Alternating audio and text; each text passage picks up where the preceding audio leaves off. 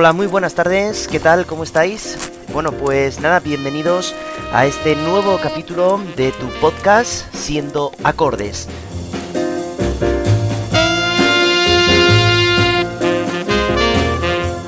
Os recuerdo que podéis buscar este podcast también en otras plataformas. Nos vamos abriendo poquito a poco a nuevos eh, rincones para poder aparecer este, este podcast. Así que nada, pues eh, os invito a que compartáis con todos vuestros seres queridos o no, pues estos programas dedicados a la música.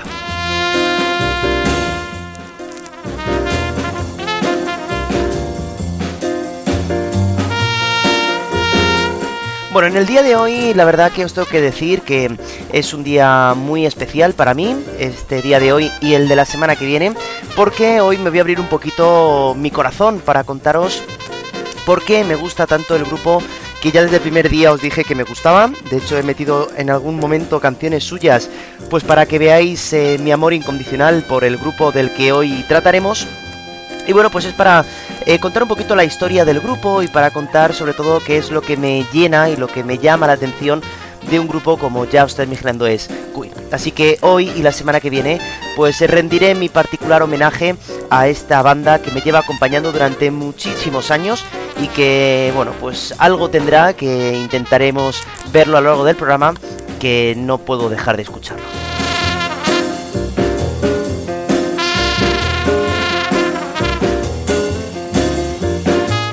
Pero bueno, antes de nada, como siempre, pues os quiero dar las gracias, como hago en todas las ocasiones, por vuestros comentarios, por vuestros likes, por vuestros eh, consejos, incluso para hacer mejor el programa. Y nada, pues yo encantado de la vida de que os gusten esta, esta primera temporada. Eh, llegaremos, como digo, hasta julio y luego pues eh, esperemos que podamos vernos para una segunda temporada en la que con vuestra ayuda pues seguiremos creciendo poquito a poco.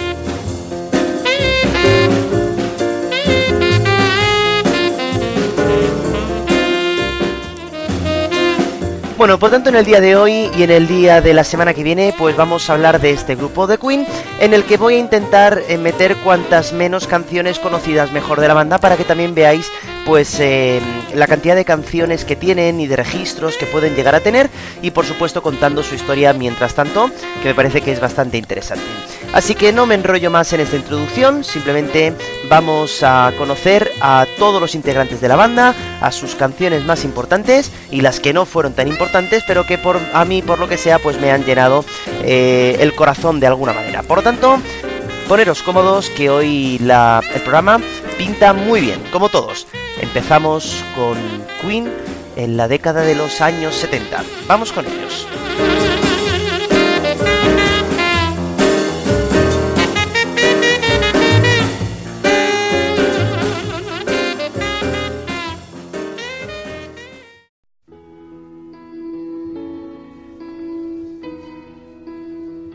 Nuestro viaje empieza en el año 1968, cuando dos personas se conocen en la universidad.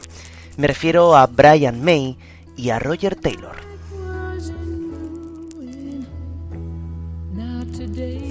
Brian May se había hecho una guitarra gracias al apoyo de su padre, que había llamado la Red Special, y Roger Taylor era batería.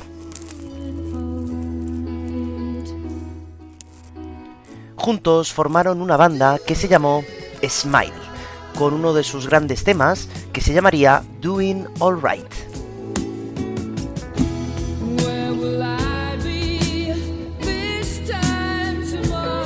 Esta banda estaría eh, acabada con el vocalista que se llamaba Tim Stifle y quienes empezaron a hacer una serie de conciertos por varios garitos londinenses pues a finales de los años 60.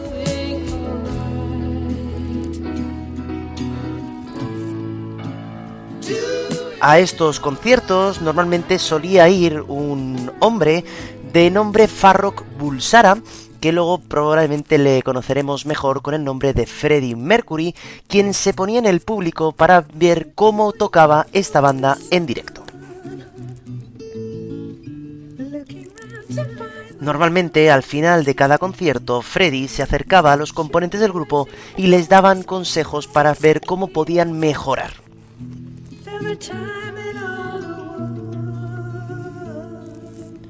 Un día, Tim Staffel le llega un nuevo proyecto de otra nueva banda y decide marcharse, dejando a Roger y a Brian sin ningún vocalista. Por lo tanto, decidieron apostar por este hombre que empezaba a darles consejos de cómo hacer mejor su trabajo. Fue ahí cuando contrataron al señor Freddie Mercury.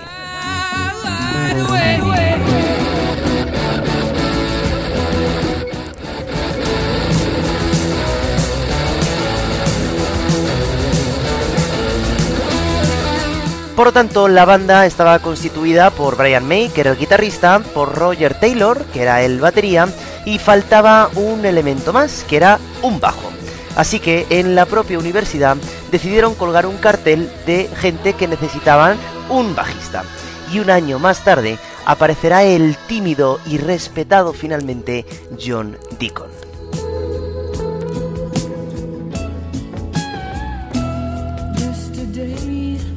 El nombre, como no podía ser de otra manera, se le ocurrirá a Freddie Mercury, este nombre de Queen, reina, con el que la banda pues no estuvo muy satisfecho, pero bueno, decidieron mm, dejarlo porque el vocalista pensaban que tenían ideas muy buenas, como así fue.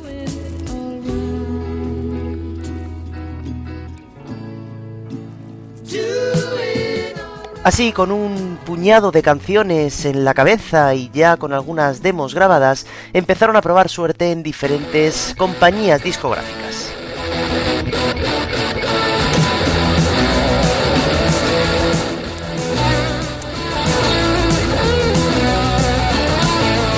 Así, por fin, en el año 1973, Queen podrá sacar su primer álbum, un álbum llamado Queen con canciones como esta Doing Alright que la banda volverá a hacer ya con la voz de Freddy.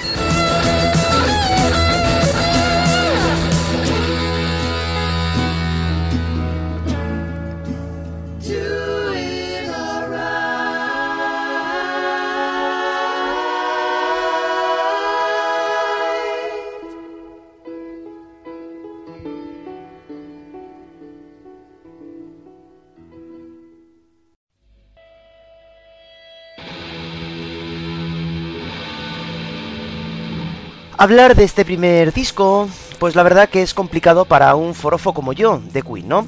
Es un disco que a mí realmente me gusta, es un disco que lógicamente no, no tiene, digamos, la eh, experiencia que pueden tener los discos siguientes, lógicamente, porque eran cuatro casi desconocidos que se habían juntado en un estudio, pero sí que es verdad que tenemos canciones interesantísimas con sonidos muy muy potentes.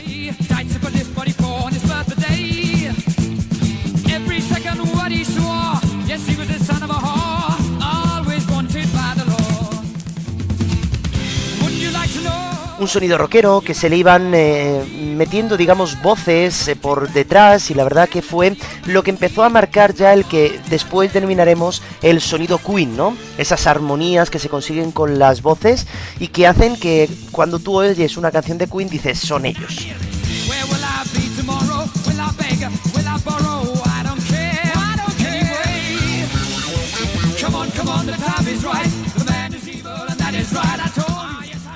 Sin embargo, este primer disco no llegó a tener el éxito que ellos esperaban. Es un disco muy bien trabajado, es un disco compuesto básicamente por Brian May y por Freddie Mercury, tanto la música como las letras, y que pensaban que iban a tener alguna canción que saliera como éxito. Pero finalmente no fue así.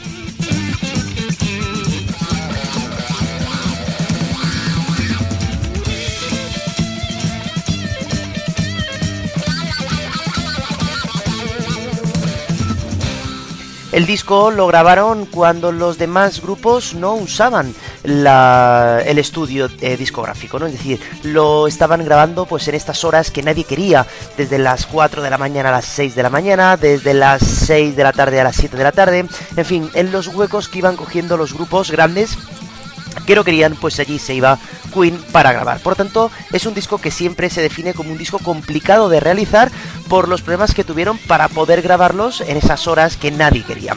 Mientras además os tengo que recordar que los miembros de la banda se estaban sacando las carreras, por lo tanto, sacar este sonido en esas horas y eh, con esta experiencia que todavía no tenían, me parece que es un álbum que hay que escuchar. Y a mí esta parte me vuelve loco.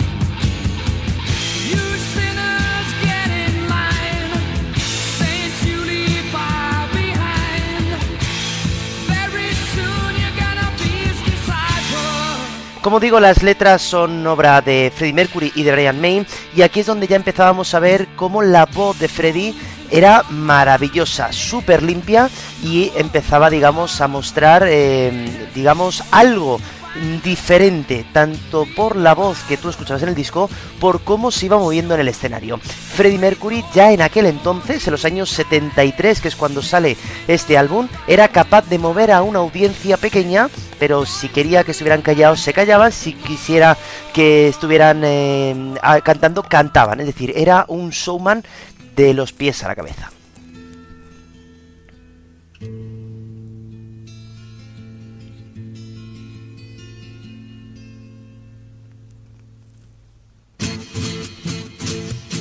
Como veis va cambiando totalmente la canción y yo creo que esta es una de las eh, de los puntos que va a estar siempre en común en todas las canciones que os voy a ir poniendo de cómo la canción parece que se acaba, luego vuelve a empezar otra vez, luego viene un solo, en fin, la canción de Queen normalmente siempre suele estar eh, definida como algo que no sabes hacia dónde te va a llevar.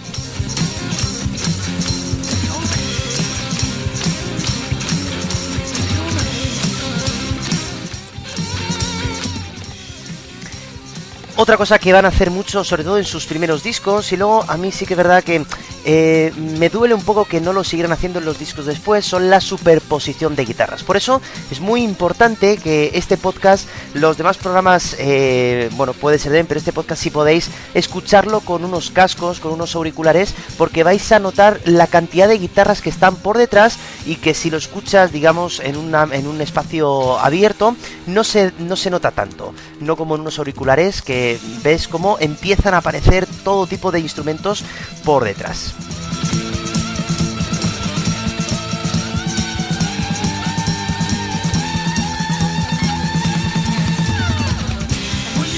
Y otra vez volvemos a empezar, ¿no?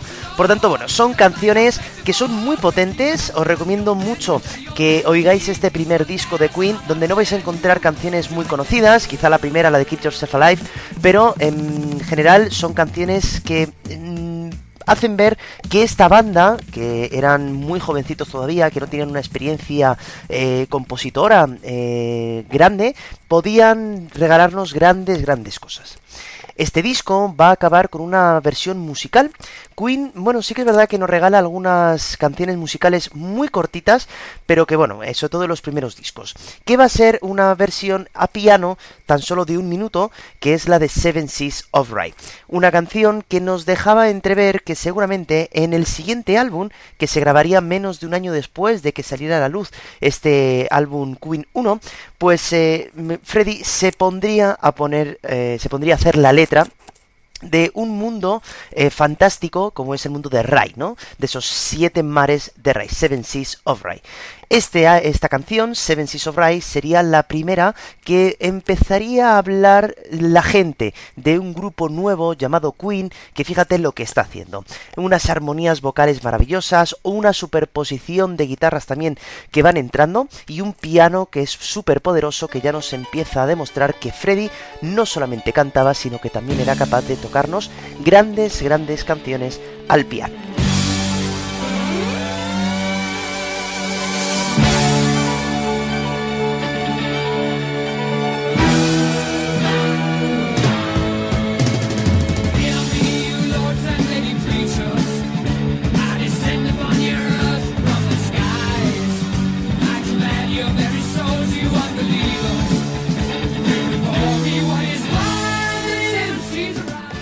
Con este segundo álbum y concretamente con esta canción, Queen consigue algo que con el anterior no había conseguido, y es ir a la televisión.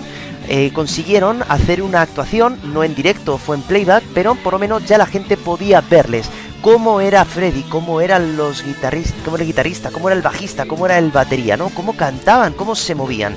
Y bueno, pues eh, fue algo espectacular. Sí que es verdad que luego años después dijeron que la actuación no fue muy buena, debido a que, bueno, realmente no era en directo, pero bueno, finalmente Queen tenía que ir porque tenía que hacerse ver y notar que venían con unos ritmos y unas eh, armonías, como estáis viendo, totalmente diferentes.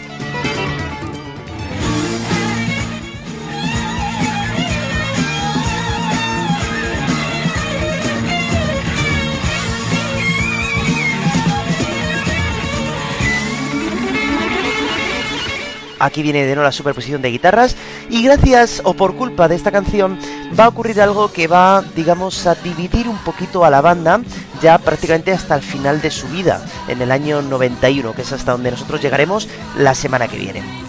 El motivo es que, bueno, la música de esta canción había sido más o menos compuesta por toda la banda, el piano lo había hecho Freddy, habían metido la guitarra Brian May, etc. Pero la letra la había escrito él, Freddy, solamente. Por lo tanto, cuando esta canción se convierte en sencillo y viene el momento de cobrar los derechos de la canción, Freddie Mercury dijo que como la letra era suya, los derechos y el dinero tenía que ser estrictamente para él. Por lo tanto, desde este momento se decidió crear una ley no escrita, que era que aquella persona que conseguía escribir la letra era la persona que se iba a quedar con los derechos de la canción.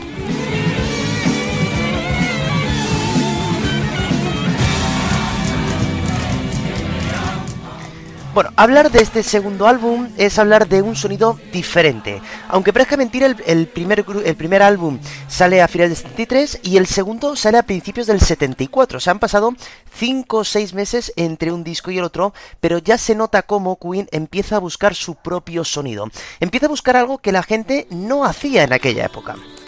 Además, en este segundo álbum se demuestra muy bien cómo compone cada uno de los miembros de la banda. ¿eh? La primera parte del álbum es, una, es, un álbum compuesto por Brian May. En medio nos han dejado una canción compuesta por Roger Taylor, por el batería, y el resto de canciones son canciones compuestas por Freddie Mercury. Si me tuviera que quedar con una, me quedaría con la que está sonando ahora porque me parece que es una de las canciones más interesantes y para mi gusto más bonitas que tiene la banda. Ya creada, ya os digo, en el segundo álbum. ¿eh? Os lo he puesto además en versión eh, directo porque eh, me parece que así vamos a poder escuchar mucho mejor algunos detalles que voy a querer comentar. La canción se llama White Queen, Reina Blanca, y es una balada preciosa compuesta por Brian que me da mucha pena, solamente cantaron en estas dos, tres primeras giras y luego la desecharon en directo con lo bien que sonaba.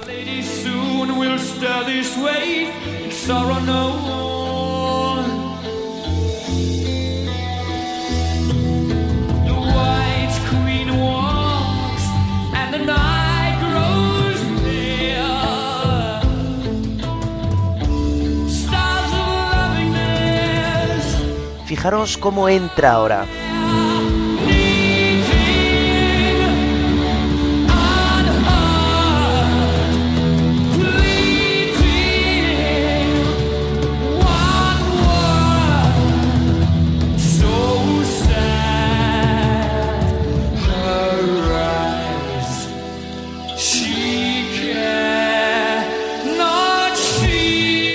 Volvemos de nuevo al arpegio de la guitarra. Fijaros cómo de repente es una canción, como pasa casi siempre, que no sabes por dónde te va a llevar, ¿no? Es maravillosa. A mí esta canción es de mis preferidas.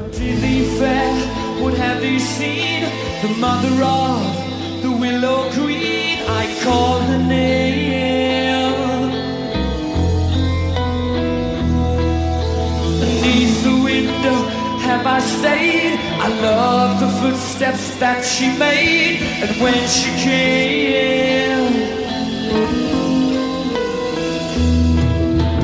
White Queen, how my heart. Y si os parece, vamos a escuchar el solo de guitarra que hace Brian May. Ahora se sienta Freddy al piano y nos deja esta maravilla. Escuchad bien. Still I wait.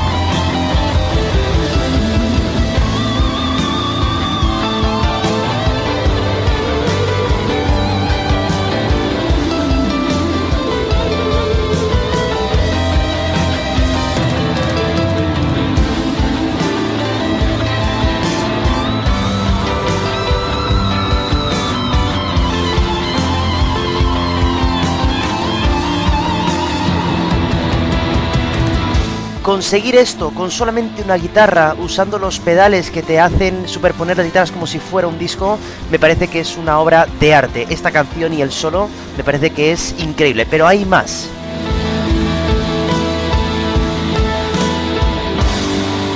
El puente otra vez, ahora sin cantar. Piano. Y de nuevo Brian.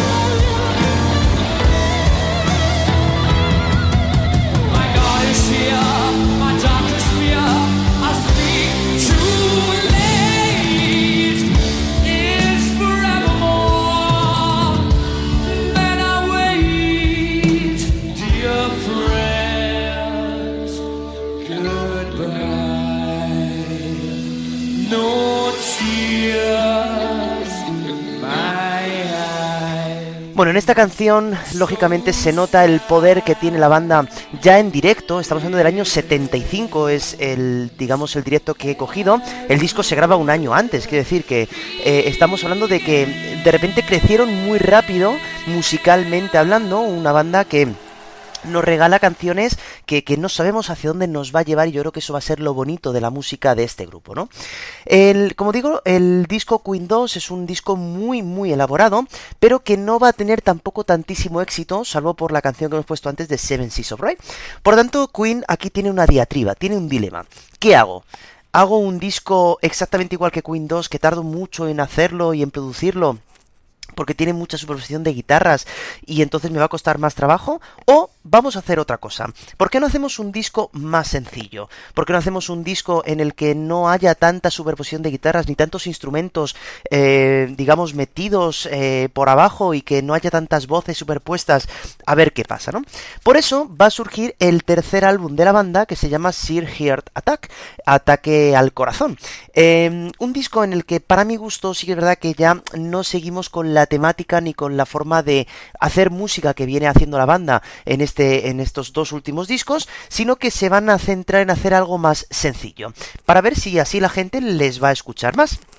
¿Y cuál va a ser su sorpresa? Que es que en este disco va a aparecer la mítica canción Killer Queen, una canción a piano y voz con un solo de guitarra y punto. Y se convierte en uno de los éxitos más importantes de la banda, de toda la historia de la banda. ¿eh?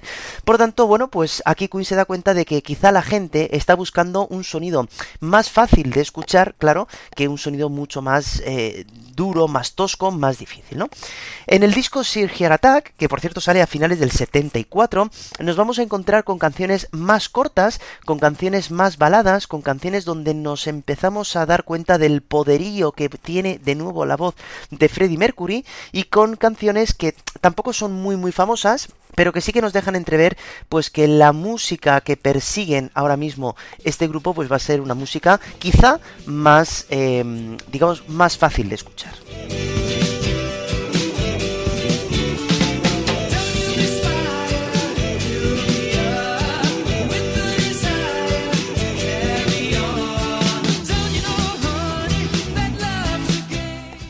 También en este disco nos encontramos con la primera canción compuesta por el bajista John Deacon. Les hizo falta dos álbumes para encontrarse por fin con una canción escrita por él.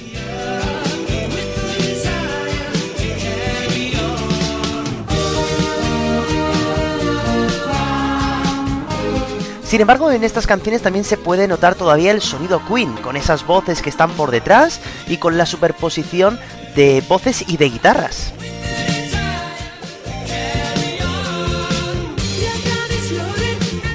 Fijaros qué falsete hace Freddy, es increíble.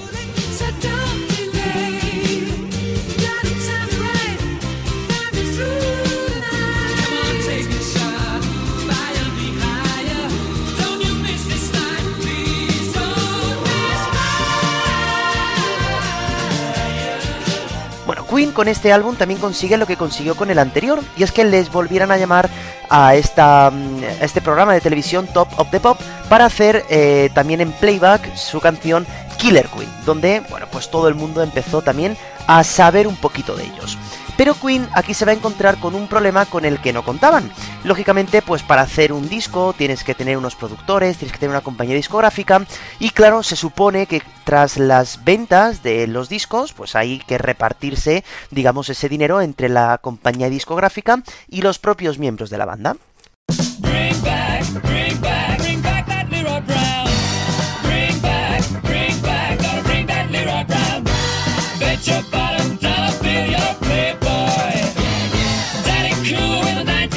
Entonces en este momento pensaba que no estaba consiguiendo ningún tipo de éxito en la venta de los discos. Sí que es verdad que veían gente en el público cuando daban sus conciertos, pero decían, oye, ¿por qué no nos llega nada de dinero? El motivo era muy claro, y es que los, eh, la compañía discográfica les estaban engañando. No le estaban dando la parte que habían correspondido de la venta de los discos. Por lo tanto, Queen prácticamente estaba en la ruina. Estaban eh, contrayendo muchas deudas por culpa de los que estaban en la parte de arriba y necesitaban entonces salir de ahí.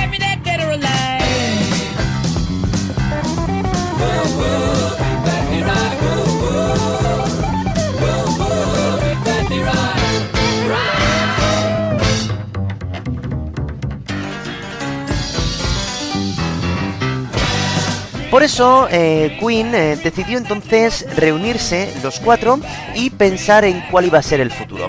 Llevamos tres discos vendidos, no hemos ganado dinero prácticamente nada y no solamente eso, sino es que tenemos muchas deudas que hemos eh, hecho por culpa de los que nos estaban llevando nuestra, digamos, nuestra carrera musical. ¿Qué hacemos? ¿Nos separamos para siempre? ¿O nos vamos al estudio y hacemos el mejor disco que nosotros podemos hacer.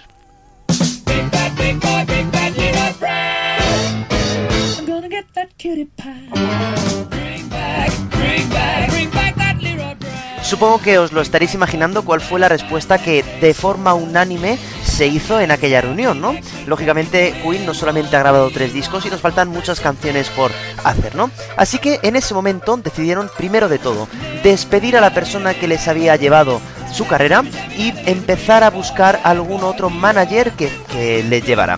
El manager elegido va a ser el manager que en aquel momento se encontraba con el mismísimo Elton John y decidieron eh, meterse en el estudio para grabar el que está considerado no solamente como el mejor álbum de la historia de Queen, sino para mi gusto uno de los mejores álbumes que se han hecho nunca. Un álbum en el que se van a... Mm, tener en cuenta un montón de sonidos y repito, sin dinero. O sea que tuvieron que hacerlo todo lo posible para intentar hacerlo y sacando dinero de su propio bolsillo. Ese álbum se va a llamar A Night at the Opera, un álbum que saldrá en el año 1975 y era el todo o nada. Si salía el álbum bien, seguíamos hacia adelante. Si no, tendríamos que dejar la banda porque ya era totalmente inasumible en tema económico. Sí que es verdad que me quiero centrar en en cuál es la canción que abre ese disco para que veáis que muchas veces, como ya hemos hablado en este podcast, la vida personal de uno se junta con la vida eh, profesional y nos salen cosas como esta.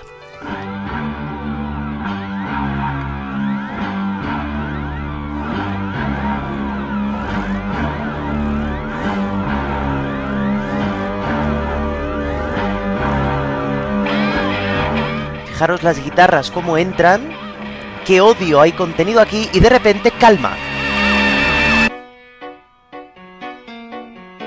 Pero la guitarra sigue sonando con odio.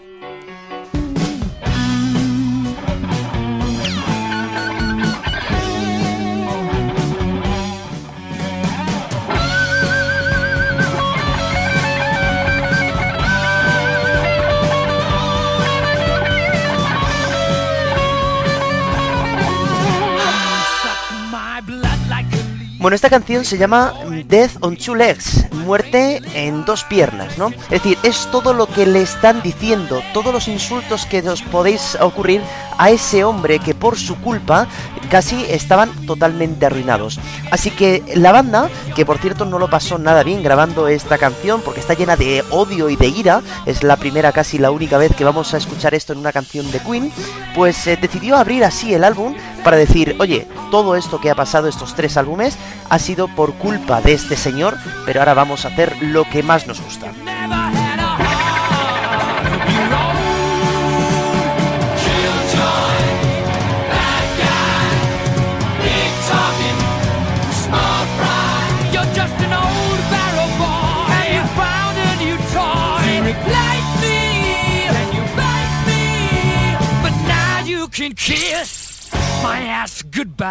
Bueno, eh, la canción, como veis, va creciendo, va diciendo totalmente cosas que piensa Freddie Mercury justamente de este señor y que, bueno, casi es, em, por una parte es mejor que hubiera pasado todo esto porque nos regalan un disco inolvidable.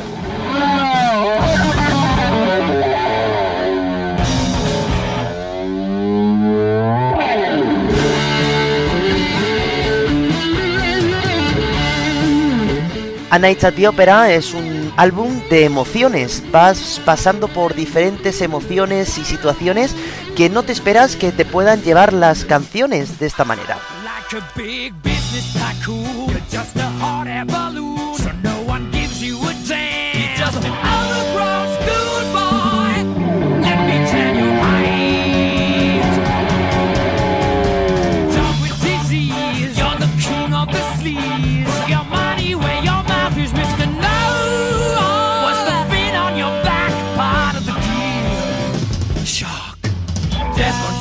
Le están deseando de todo, ¿no? Os podéis imaginar, si no entendéis inglés, os podéis imaginar todo lo que está pasando por la boca de Freddie Mercury en estos momentos, ¿no?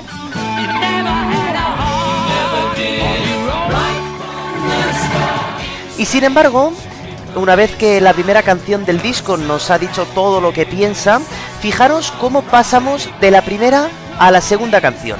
No va a haber cortes, ¿eh? Voy a acabar la primera y poner la segunda.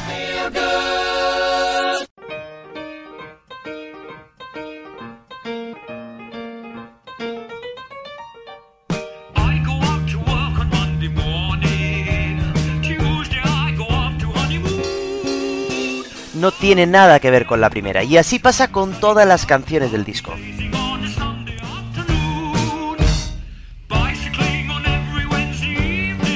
Sonido de bicicleta. Una voz maravillosa. Voces por detrás.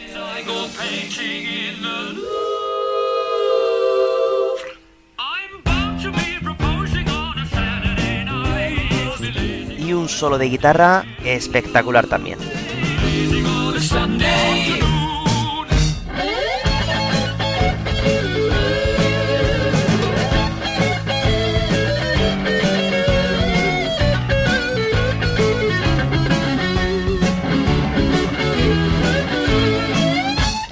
Como veis, es un álbum que os he traído solamente estas dos canciones, ahora pondré otra más para que veáis, pero que es un álbum que te va llevando por diferentes eh, zonas de tus emociones, te van contando diferentes letras y la verdad que lo hace que sea, ya os digo, para mi gusto, el mejor disco, por menos de la década de los 70, pero vamos, sin duda, de este grupo eh, de Queen, ¿no? Claro, en este álbum aparecerá pues la balada preciosa Love of My Life, por ejemplo, o también pues la canción que lanzará al estrellato a Queen y que si os parece la he puesto al final ya de, este programa, que va a ser la de Bohemian Rhapsody, lógicamente, ¿no? Es eh, una canción que además tiene su videoclip, una canción que fue grabada en diferentes tomas, que nadie sabía nada, el único que lo tenía en la cabeza era el propio Freddie Mercury y la banda pues iban haciendo ahí su cosa, pero no sabían hacia dónde le llevaban. Luego además había una parte de ópera en el medio. La canción dura 6 minutos y los productores diciendo que no vamos a ponerlo en la radio, pero ¿quién va a querer escuchar una canción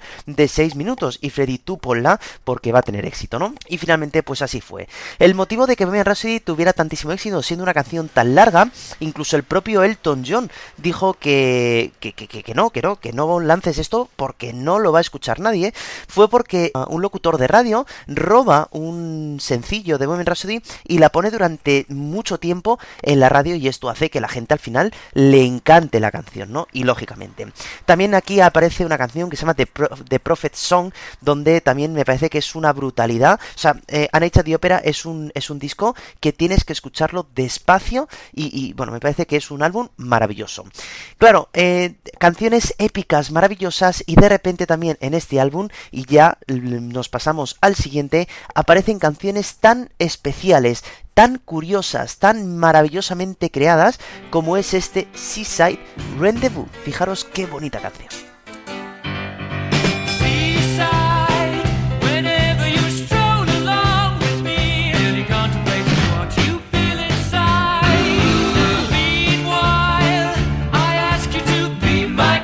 to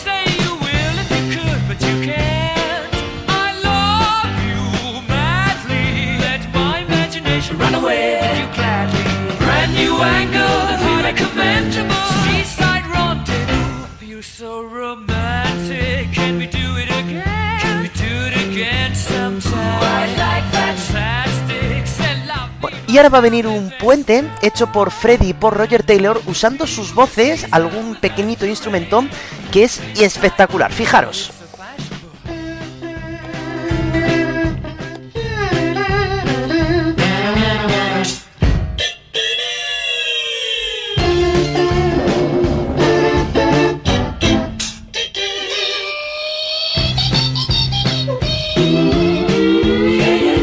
parte de claqué.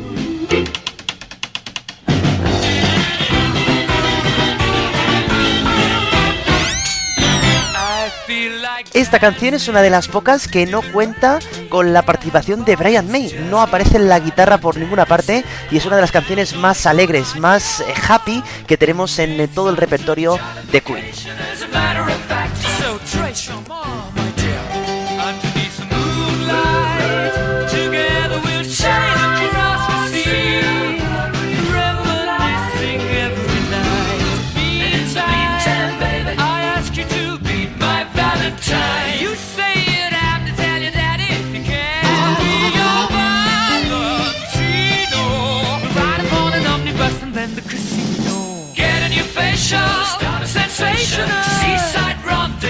So adorable. Seaside rendezvous. Ooh, seaside rendezvous. Give us a kiss.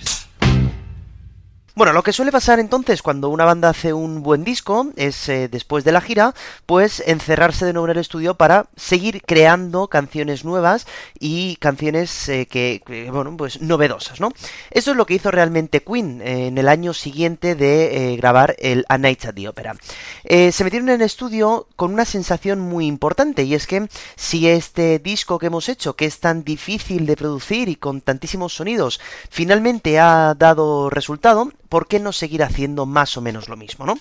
Por eso nos, eh, se van a meter de nuevo en el estudio y van a grabar el álbum que se llama A Day at the Races. Igual que pasaba con A Night at the Opera, son dos eh, títulos de dos películas de los hermanos Marx. Lo que pasa que ahora este nuevo álbum venía con una nueva eh, capacidad y es que no hacía falta ya conseguir X dinero para poder suplir las deudas. El dinero ya se había conseguido y por lo tanto ahora este disco lo íbamos a disfrutar grabándolo y haciéndolo. Por eso en este disco nos vamos a encontrar con canciones tan importantes para la banda como Somebody to Love. Maravillosa canción en la que un montón de voces se van superponiendo a todo lo que va diciendo el cantante, voces que por cierto tan solo son las de los tres eh, componentes del grupo, el guitarrista, el batería y el cantante. John Deacon ahí nunca va a cantar, ¿no? Pero sí que verá que nos vamos a encontrar con la continuación de este A Night at the Opera y este disco para mí es uno de los más interesantes porque aparecen canciones, por ejemplo, como esta que va a sonar ahora.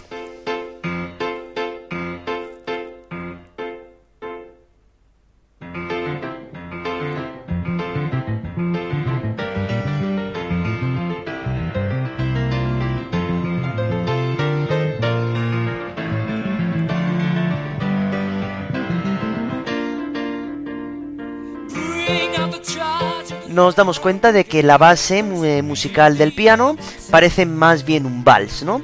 Esto va a permitir a Freddy hacer diferentes cosas encima del escenario. Ya decíamos hace un momento que ya en los primeros años, en los primeros conciertos, Freddy demostró una capacidad innata para poder mover al público. Ahora se va a empezar a vestir de cierta manera y va a intentar llevar diferentes eh, formas de música a la gente de los finales de los 70.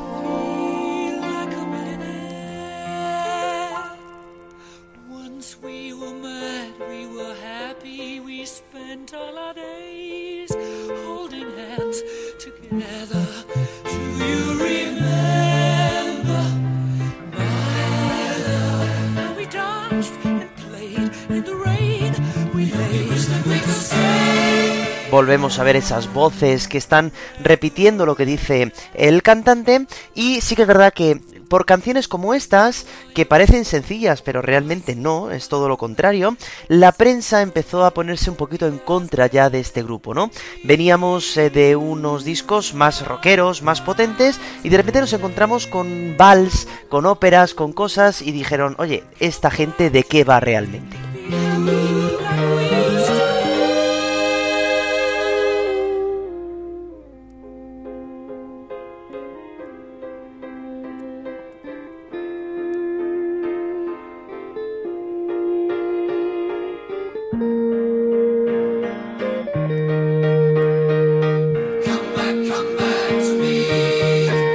Además esta canción habla realmente de la vida de un millonario y por eso mucha gente pues empezó a pensar que a este grupo que venía muy mal con el tema económico quizá pues ahora está viviendo por encima de sus posibilidades, ¿no?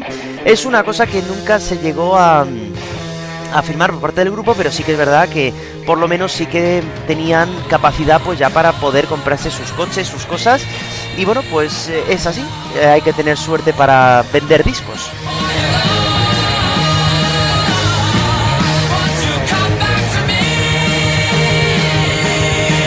De repente, parón.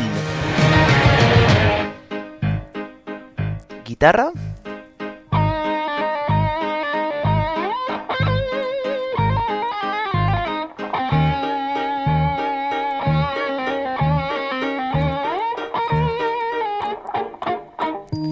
Bueno, A Día de Races, por cosas como estas, está considerado también como uno de los mejores álbumes de Queen, por lo menos de la década de los 70, por lo que decía, ¿no? Finalmente, si escuchas los dos discos seguidos, prácticamente no vas a notar nada. Van a ser prácticamente no iguales en sonido, pero sí que es verdad que te van a llevar por diferentes eh, lugares de tus emociones y van a tocar temas que no tienen nada que ver uno con otro.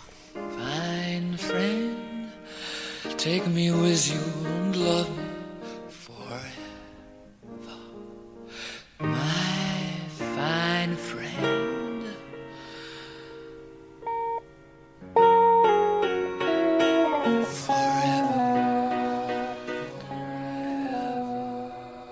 Bueno, además una de las cosas que nos demuestra Queen en este, en este álbum también es sobre todo la capacidad vocal que tiene el cantante Freddie Mercury, lógicamente, aunque ya venía diciéndonoslo en los últimos discos, pero la capacidad que tienen de pasar de una canción rockera como esta Your Mother Down a esta canción que es una balada preciosa y que fijaros qué voz saca Freddie.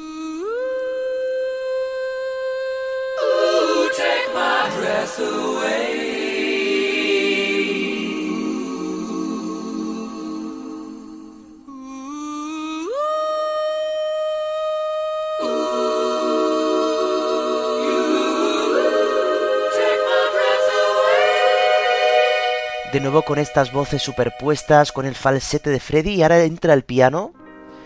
Y es una canción muy íntima, es una canción que no necesita nada más y que no puedes parar de escucharla por la letra que tiene, por la intimidad que crea eh, esta canción y ya cuando las eh, escuchas en directo en los pocos conciertos que se tocó, la verdad que es una maravilla.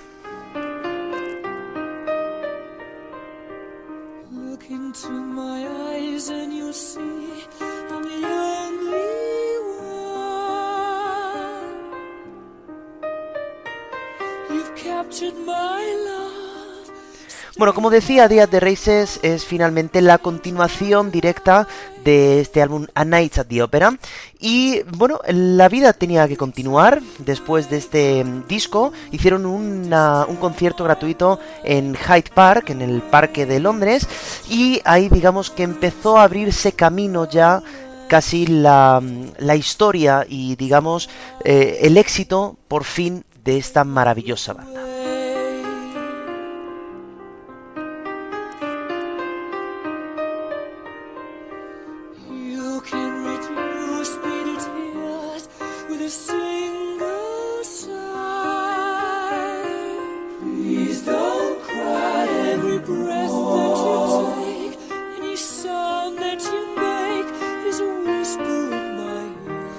Tenemos que darnos cuenta también de una cosa y es que en el momento en el que estas canciones que estamos escuchando, eh, Queen las lanzaba al mercado, había una, un, un nuevo estilo de música surgiendo, sobre todo en Gran Bretaña, que era el punk con eh, grupos como por ejemplo los Sex Pistols que traían guitarras mucho más pesadas, eh, canciones que se metían con la monarquía incluso, y claro, pues Queen lo tenía todo, ¿no? No tenía estas guitarras que venía con el punk, mm, y, claro, se llamaba Queen, es decir, estaban, digamos, de cierta manera, mm, diciendo que ellos eran los reyes, ¿no?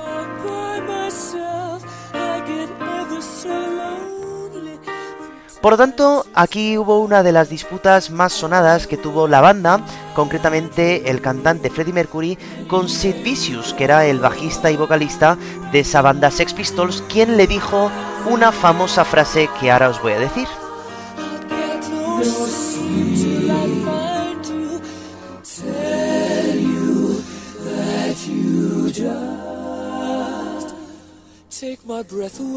Sid Vicious entró en el estudio donde estaba grabando Queen, ya que los Ex Pistols estaban grabando también un disco suyo, y le dijo la frase de que Freddy ya has conseguido llevar el ballet a las masas.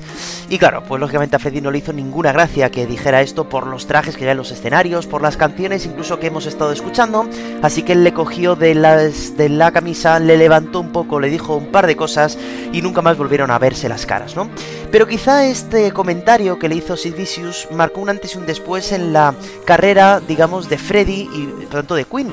Quizá tenían que estar más atentos a lo que se estaba haciendo en aquel momento en el mundo de la música y por eso en el estudio pues salió nuevos sonidos que nunca nos habían encontrado en un disco de Queen.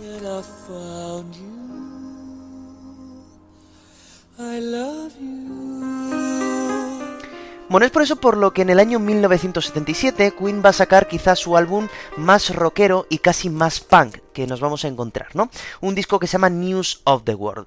Un disco que abre con las dos canciones más importantes e interesantes de la banda, o quizás las más conocidas, ¿no? Que va a ser el We Will Rock You y el We Are the Champions. Dos canciones, pues que yo me acuerdo cuando eh, estaba empezando a escuchar Queen y la gente preguntaba qué era el grupo favorito que tenía yo, pues decía, sí, Queen, siempre los de Google Rock You y los de We Are the Champions, ¿no? Fueron dos canciones que, aunque no se parecen en nada, sí que es verdad que tienen una composición bastante parecida. Resulta que los miembros del grupo veían que cada vez más había más gente en sus conciertos. Y por tanto, claro, cuando tú estás en una pista, cuando tú estás en una zona con tanta gente que estás de pie, tienes muy pocas cosas para hacer para acompañar a la banda, ¿no? Así que Brian May, el guitarrista, se dio cuenta de que tú cuando estás de pie, lo único que puedes hacer es dar una, dos patadas y una palmada. Así que dijo, bueno, pues yo creo que podemos hacer así una base y podemos crear una canción para que cuando la toquemos el público no tenga ningún miedo en hacerlo porque lo va a poder hacer de pie, incluso sentado, ¿no?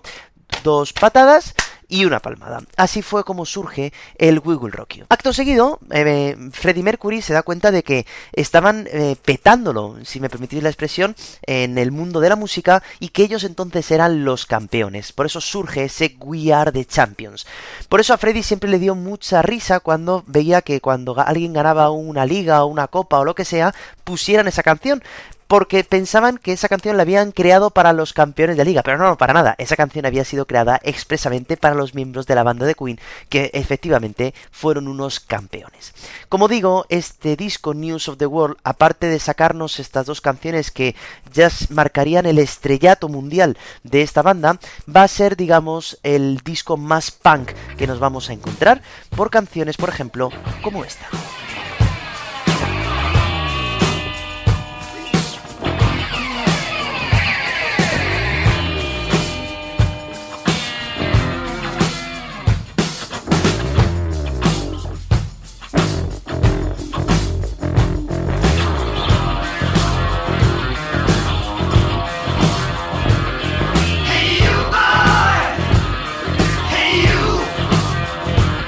Como veis, el que está cantando no es Freddy, sino que es el propio batería, compositor de la obra.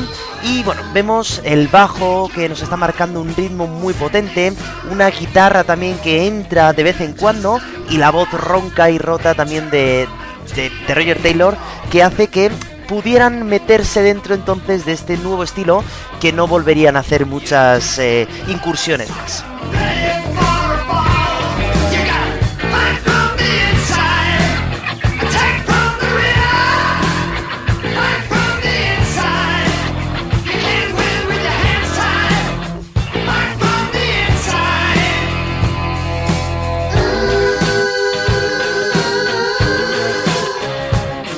Por tanto, estamos en el año 1977 y Queen ya se ha formado un gran éxito en todo el mundo.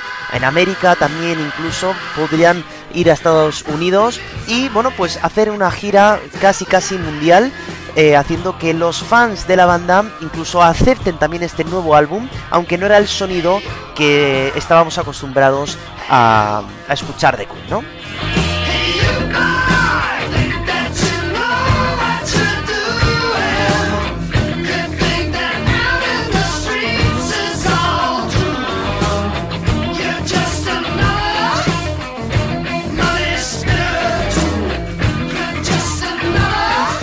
Una vez que la banda abandona la gira, pues decide tomarse un pequeño tiempo para pensar en lo que va a pasar.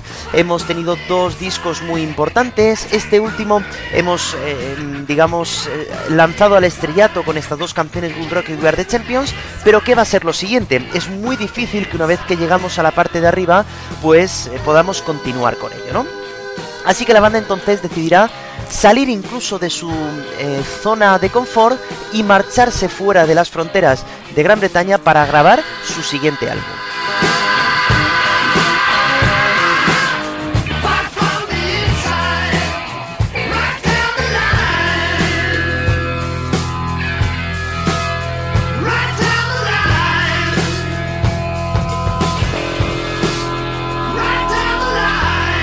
Así la banda entonces se va a marchar hasta Francia para poder grabar el que sería el último disco que grabarían en la década de 1970 y por tanto va el último disco del que vamos a hablar en el día de hoy, ¿eh? para dejar el resto para la semana que viene. Es un álbum que nadie de la crítica entendió en aquel momento, porque sí que es verdad que es el álbum más largo que tiene en cuanto a canciones, pero a mí es uno de los álbumes más frescos también que me parece de la banda, se nota el cambio de aires muy bien y se nota que cada canción es un mundo totalmente. Aquí sí que es que no hay por dónde cogerlo porque si lo escuchas uno detrás de otro es que no lo entiendes, no entiendes cómo está, por qué la primera canción es la primera, por qué la cuarta es la cuarta, en fin, no hay un sentido en cuanto a poner las canciones. Sin embargo, este disco que se llamará Jazz como el estilo de música, pues no gustó sobre todo por el título. Había muchas críticas en periódicos que decía, pero ¿cómo una banda de rock pone un título del disco a jazz? Bueno, vamos a ver, eh, perdóname que te diga, pero es que eso es lo de menos, quiero decir, el disco de la, de, el, álbum, el, título del disco lo puedes llamar como tú quieras, haciendo el estilo que, desees, pero bueno, no gustó mucho. Sin embargo, aquí nos vamos a encontrar con varias de las canciones que también han sido muy importantes para la banda, lógicamente. Resulta que estando en Francia, pues eh, pasó el tour de Francia justo por delante del estudio que estaban grabando y a Freddie Mercury le vino la inspiración para su Bicycle Race. Y también por el mismo motivo, por ese tour de Francia, a Brian le saldrá la de Fat Bottom Girl. Además también aquí aparece la mítica y rapidísima canción Don't Stop Me Now, considerada como una de las mejores canciones para conducir, ¿eh? y una de las canciones pues que también eh, solamente a piano y voz pues eh, hicieron que Freddy volviera a destacar por su forma de cantar. Sin embargo, si a mí me preguntaran alguna vez cuál es mi canción favorita, casi de la banda, ¿eh? fíjate lo que estoy diciendo, es algo muy, muy duro, pero casi de la banda, va a ser esta canción que se recrea muchísimo en el mundo del blues y que para mi gusto es una de las mejores que aparece en este disco jazz.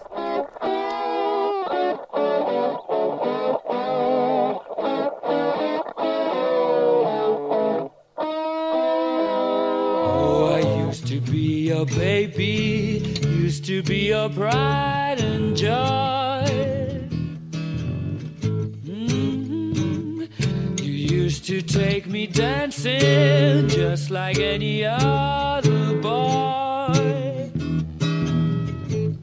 Aquí nos podemos dar cuenta de la versatilidad que tiene el grupo, no solamente a la hora de componer, sino a la hora de hacer ciertos estilos que nunca habíamos escuchado, pero siempre manteniendo todavía ese sonido. Ahora veremos cómo van entrando las voces por detrás y es una maravilla. Me parece que es una canción preciosa, perfecta.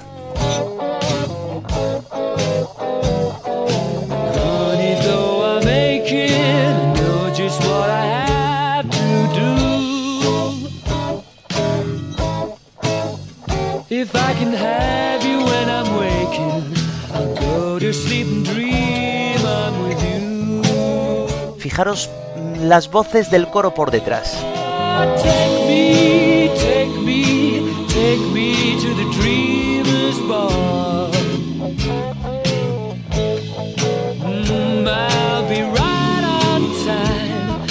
dress so fine. You're gonna love me when you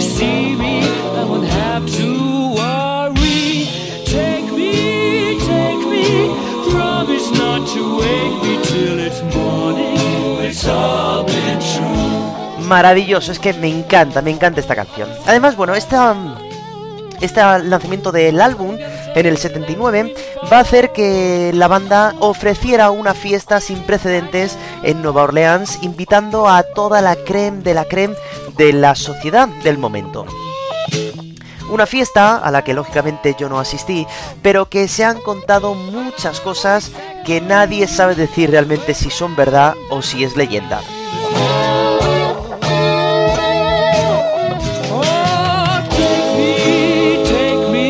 Fue la famosa fiesta donde decían que cada uno de los invitados tenía una botella de Don Periñón esperando en la habitación de su hotel. También fue la fiesta donde dicen que había enanos que estaban repartiendo coca y drogas. Y también dicen que había un hombre tumbado, eh, desnudo, lleno de carne, eh, de, cerdo, de lo que fuera, y cuando tú te acercabas a coger esa carne de su cuerpo, el hombre se movía y parecía como que estaba cogiendo su propia carne. Este ambiente hizo que poquito a poco Freddy se fuera dando cuenta de que quizá la orientación sexual que él pensaba que estaba manteniendo pues no era mm, realmente la que él sentía.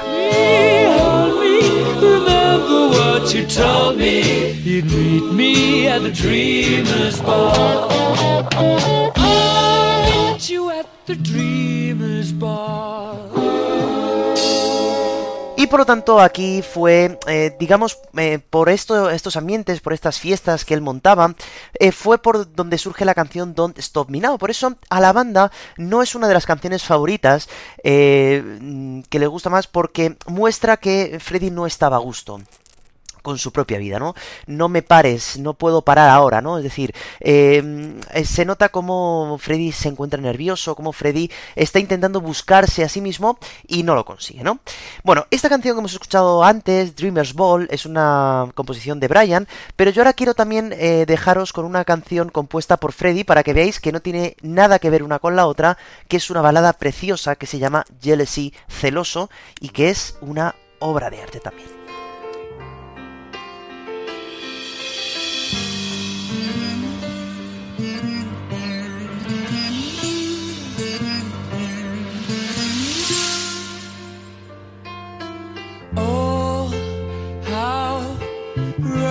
Can you be?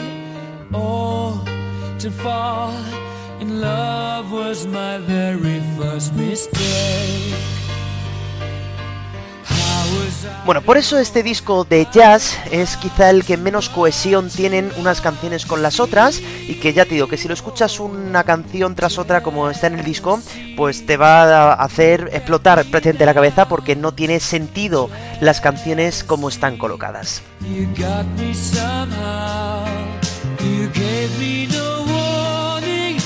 Sin embargo, nos damos cuenta de que el grupo seguía avanzando hacia una calidad pues nunca antes vista, lógicamente iban avanzando en composiciones, iban viendo estilos nuevos que iban surgiendo, se iban inspirando de cosas y nos regalan joyas como estas que no son conocidas, pero que para mí son de las canciones más importantes e interesantes que tiene el grupo.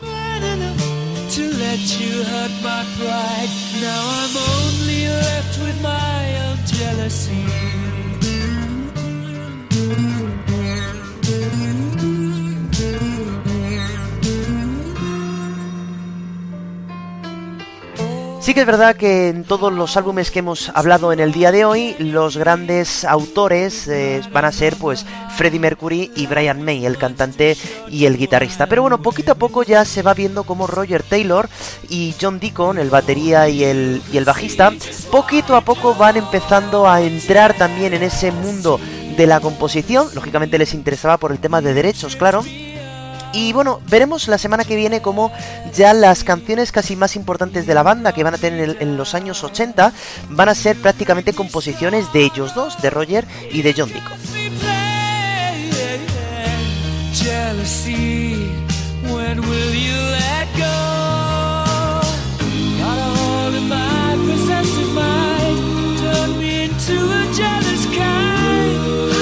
También para ir cerrando ya esta década de 1970, Queen aquí nos estamos encontrando con un grupo en el que una de las bases que tienen las canciones normalmente va a ser el piano, ¿no?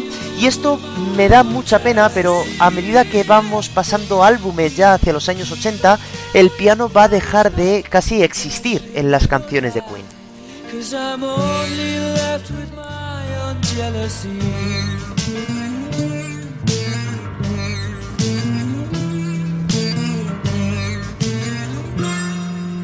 Por lo tanto, bueno, para cerrar entonces este capítulo, solamente por hacer un pequeño repaso de lo que hemos visto, desde el año 73 hasta el año 79, Queen nos ha regalado diferentes álbumes de estudio que hemos escuchado algunas de sus canciones. Queen 1, Queen 2, Sir Attack, eh, A Night at the Opera, A Day at the Races, News of the World y Jazz. Siete discos en prácticamente siete años, eh, o sea, casi a un disco por año, con su gira, lógicamente, y con el éxito que esto iba llegando. Queen, por tanto, se establece como una de las bandas más importantes del momento y esto tenemos que seguir manteniéndolo todavía un tiempo más durante los años 80. Esto ya lo veremos entonces, si os parece, la semana que viene.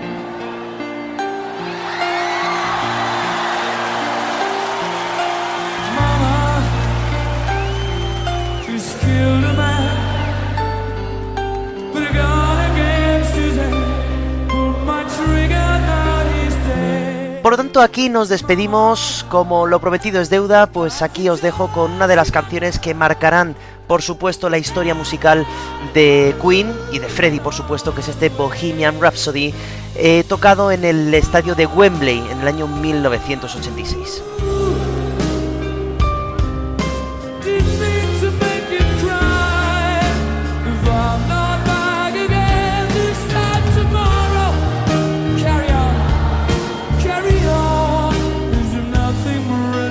Bueno, espero que os haya gustado este paseo por la historia, eh, teniendo como protagonistas a mi banda favorita y bueno, para que intentéis entender un poco por qué esta banda pues es algo que, me encanta, algo que me tiene cogido el corazón, por muchos motivos que seguiré eh, analizando también, claro, la semana que viene.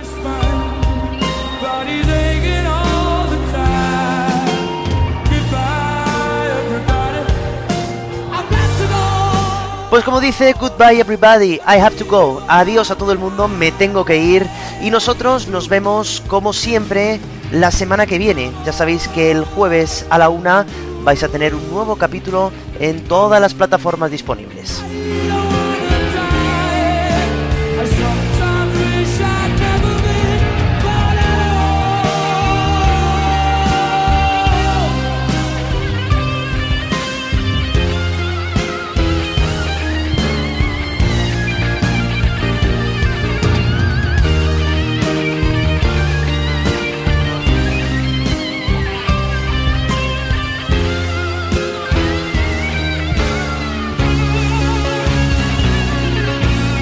Si habéis llegado hasta aquí, ya sabéis que podéis comentar, podéis dar al like, podéis compartirlo con todo el mundo que queráis para que este podcast siga creciendo y como siempre digo, os lo debo claro a vosotros.